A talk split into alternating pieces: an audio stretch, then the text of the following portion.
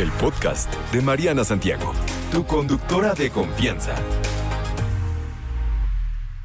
Pues ya llegó por aquí el doctor Antonio Castelán, médico pediatra. Él es especialista, es infectólogo. Hablaremos sobre esto, los niños, las enfermedades que se pueden suscitar en niños con estas eh, olas de calor, algunos tips para su prevención, tratamiento y demás. Y me viene a sacar de mi, de, de mi error. Llevo pensando que con pura sal, limón y agua ya la libramos, ya está mi suero. Y o no, ahorita me acaba de sacar de mi error.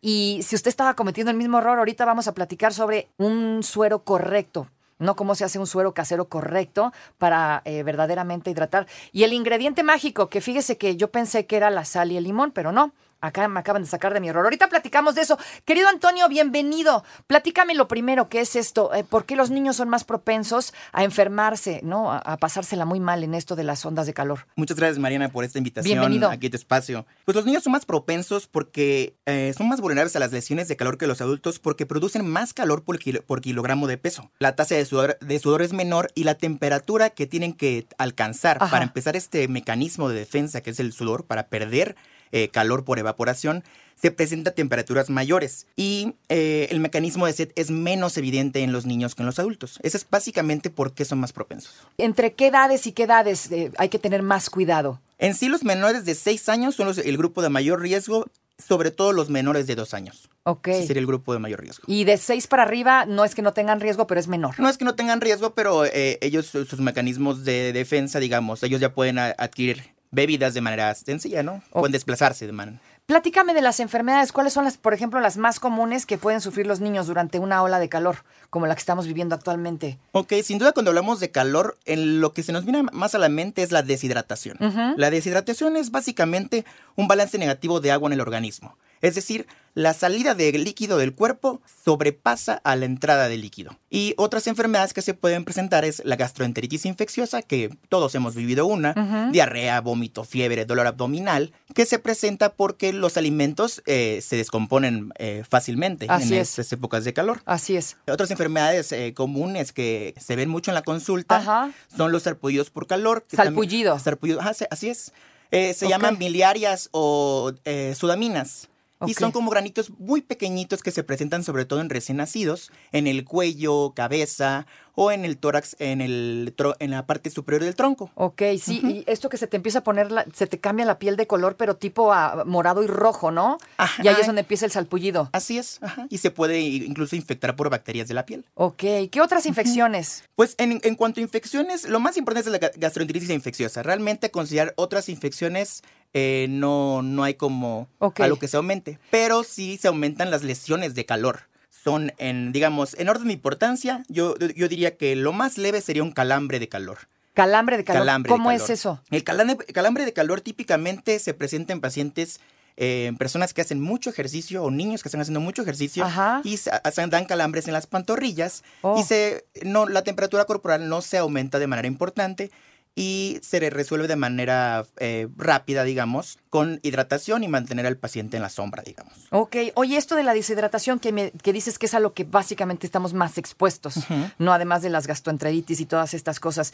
eh, ¿Qué medidas nos recomiendas para prevenir la deshidratación, sobre todo hablando de los niños que, como nos acabas de decir, son los que están más expuestos? Ok, pues lo más importante es eh, ofrecer a los niños con frecuencia líquidos, sobre todo agua. Mm, evitar eh, bebidas como jugos o refrescos, que esos pueden deshidratar más. Como tú mencionabas, bueno, esto ya es en adultos, por ejemplo, el consumo de alcohol, ¿no? Sí. Eso es más en adultos. Lo de la chela, que es una leyenda urbana, de verdad. Así Pero es. el mexicano se quita la sed con chela, es, Sí, es real, ¿eh? es real, es A- real. A, a donde vayas, ahora que fui a Chihuahua a ver a mi familia, no estás tú para saberlo, pero de verdad todos me dicen, toda la gente, ro- lo que rodea a mi, a mi familia, no es que la chela para la sed, porque aquí hay unos calones espantosos y neta así se la quitan. Y Sí. dicen, no, es que es al revés. Nos deshidrata más. Sí, Así exacto. es. Así es. Pero bueno, pues, Pues así, que me- así bueno, y otras medidas, perdón, otras medidas eh, preventivas sería pues mantenernos en, en la sombra, utilizar bloqueador solar, Sí.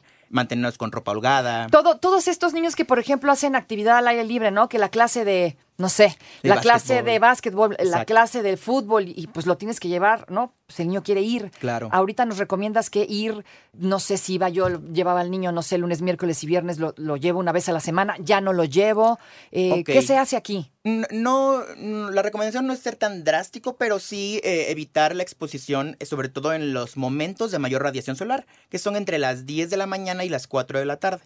Esas serían lo- los- las horas importantes a evitar, tanto para ir a la alberca, a la playa, o lo que sea, porque lo que, lo que causa el agua, la alberca y la playa, es reflejo de los rayos solares. Entonces también puede haber quemaduras por este reflejo que provoca el agua. Sí, porque tomemos en cuenta que los rayos ahorita están muchísimo más potentes que un día normal. Así es. Entonces, a lo mejor vas a decir, no, hombre, mi piel es bien resistente, no, ya mi chamaco lo saco a cada rato, pero no, el sol no está funcionando de la manera eh, normal. Así ¿no? es. Entonces, por eso estamos ahorita muchísimo más expuestos y hay que tener cuidado. Yo el domingo sentí que, que me iba a dar una ola de calor y me dices que no, que hay una diferencia entre agotamiento y golpe de calor. ¿Cuáles son las diferencias? ¿Cómo sé que, cómo sé que no es un golpe de calor lo que me está dando?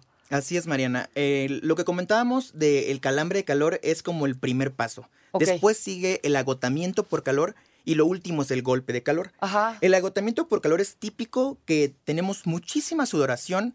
La fiebre puede elevarse a 38, máximo 40 grados, pero no suele pasar los 40 grados. Y puede generar confusión, un poco de mareo, pero suele Mm. resolver en 30 minutos de que nos rehidratamos y nos mantenemos ya en la sombra y nos enfriamos. Y la manifestación más grave de lesión de calor es el golpe de calor. El golpe de calor es cuando ya la temperatura corporal supera los 40 grados centígrados y ya hay ataque al sistema nervioso central.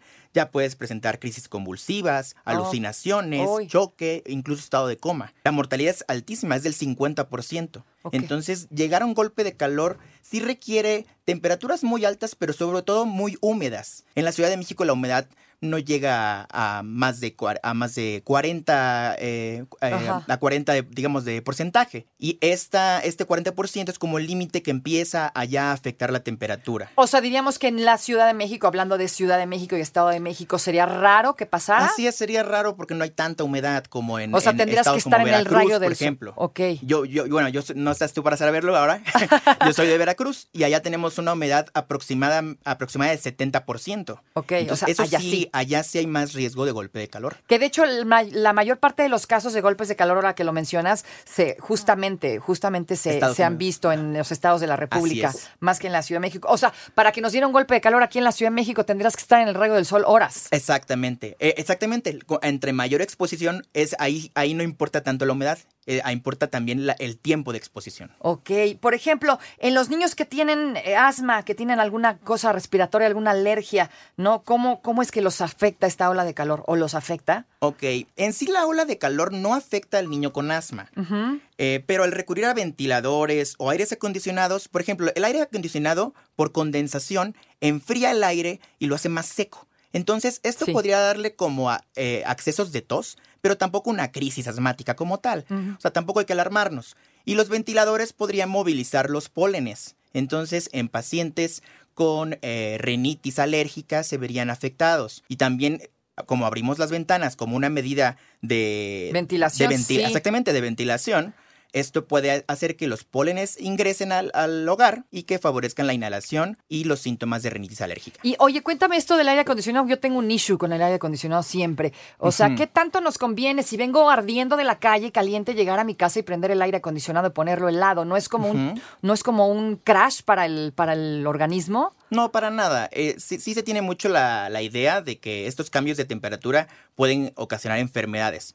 Pero yo te lo digo como especialista en infecciones, que no hay una relación. O sea, la- asociamos mucho el hecho de que el frío nos enferma, pero realmente no. Realmente es porque en, cuando hay épocas de frío, nos mantenemos encerrados, entonces respiramos aire sucio. Entonces no estamos pues, diseñados para respirar este tipo de aire. Oye, ¿existen ciertas enfermedades crónicas, por ejemplo, en los niños que puedan empeorar durante esta ola de, de calor? ¿Cómo se podría prevenir en estos casos?